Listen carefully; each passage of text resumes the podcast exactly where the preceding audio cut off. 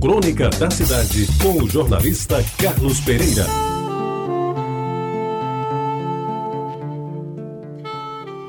Amigos ouvintes da Itabajara, ele chegava normalmente quando passava das 8 horas da noite. Tomado banho, cheirando a bom perfume, certamente francês, às vezes de terno, às vezes de camisa de linho branca com o monograma JT, bem bordado no peito esquerdo, vinha sempre de bom humor. Era uma chegada aguardada porque significava uma boa conversa e um apoio a todos. Tinha dia que ele já chegava jantado, e aí a nossa esperança de um misto quente da botijinha ia por água abaixo. Quando ele vinha com fome, a farra era geral. Sanduíche e guaraná para todo mundo da redação, com sobras para as oficinas, onde o velho chambrão comandava o time, ávido por terminar o derretimento do chumbo da linotipo e tomar uma na zona da Maciel Pinheiro ou da Rua da Areia, cada qual com seu par.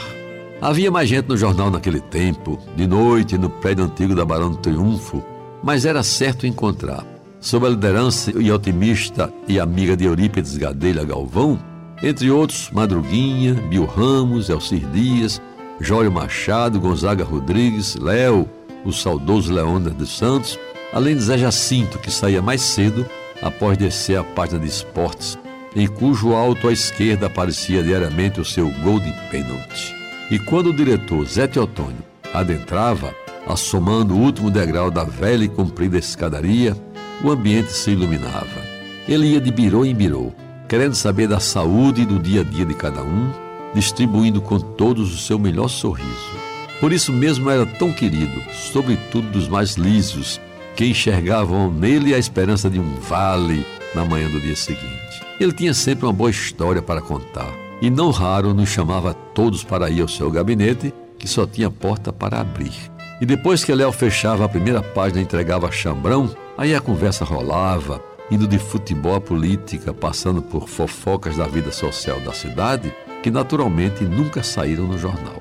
Gadelha comandava a equipe e nos introduzia, inclusive os mais novos, como eu, ao gabinete do diretor, que nos tratava com lhaneza, elegância e, sobretudo, com palavras de estímulo, coisas que nunca esqueci e que ele, José Teotônio, talvez não avalie como foram importantes para a minha vida de cidadão. Hoje, recordando aqueles bons tempos de experiência de vida, no final dos anos 50, me vejo diante dele, na espaçosa sala da redação, Gadelha fumando seu cigarro chocolate com a piteira inglesa, o grupo reunido e Zé Teotônio, recém-chegado de casa, contando uma história que guardei para sempre na minha memória. E hoje tento reproduzi-la para os ouvintes da Rádio Tabajara. Dizia ele que antes de chegar ao jornal, tinha passado por uma janela de certa casa onde residia uma dama da sociedade, bela e conhecida de todos, cujo nome ele não revelou e, quase sem querer, olhando pela janela, observou-a trocando de roupa, acabando de tirar o sutiã, deixando ver um par de seios maravilhosos, empinados, perfeitos, enfim. Ao passar a janela, teve o desejo de voltar e ver mais alguma parte daquele corpo que à época era tão desejado por muitos, inclusive por nós outros que já estávamos com água na boca na medida em que a narrativa avançava. E qual não foi o nosso espanto ao vê-lo, repetindo o gesto que teria feito em seguida àquela visão maravilhosa.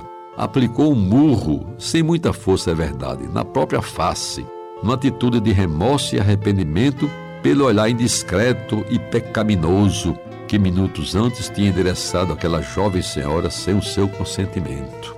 E o fez com tanta disposição que, apesar da incredulidade de alguns, até hoje, quando torno público o fato ocorrido naquele final dos anos 50, reitero a minha crença naquela inopinada atitude de Zé Teotônio, o querido JT, esmorrando-se a si próprio num gesto tão nobre que decididamente só podia ser coisa do século passado.